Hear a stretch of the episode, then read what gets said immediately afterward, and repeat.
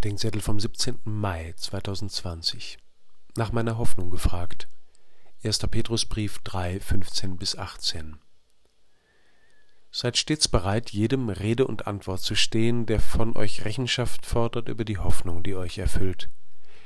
Für heute bin ich um ein Video zum Thema Gott im Alltag begegnen gebeten worden. Gott begegnet mir im Alltag in allem und in einem.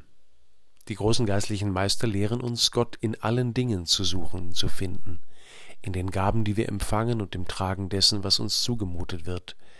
Aber überall begegnet er uns in anderem. Doch einmal begegnet er uns selbst und in Person.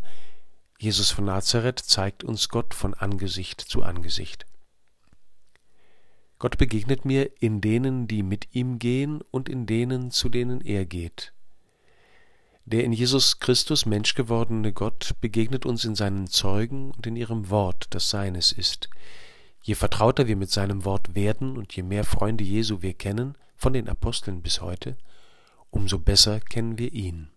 Und er begegnet uns in denen, zu denen er uns vorangegangen ist, in denen, mit denen er sich verbunden hat, besonders im Menschen, für den wir da sein sollen.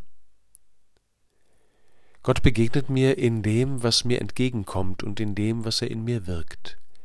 Die Gegenwart Gottes ist mir gegenüber, kommt auf mich zu, ist für mich da.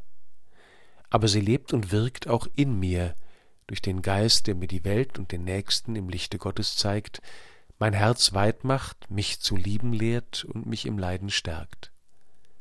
Beides kommt zusammen, wo wir uns hineinnehmen lassen in seine Bewegung der Liebe in die Welt.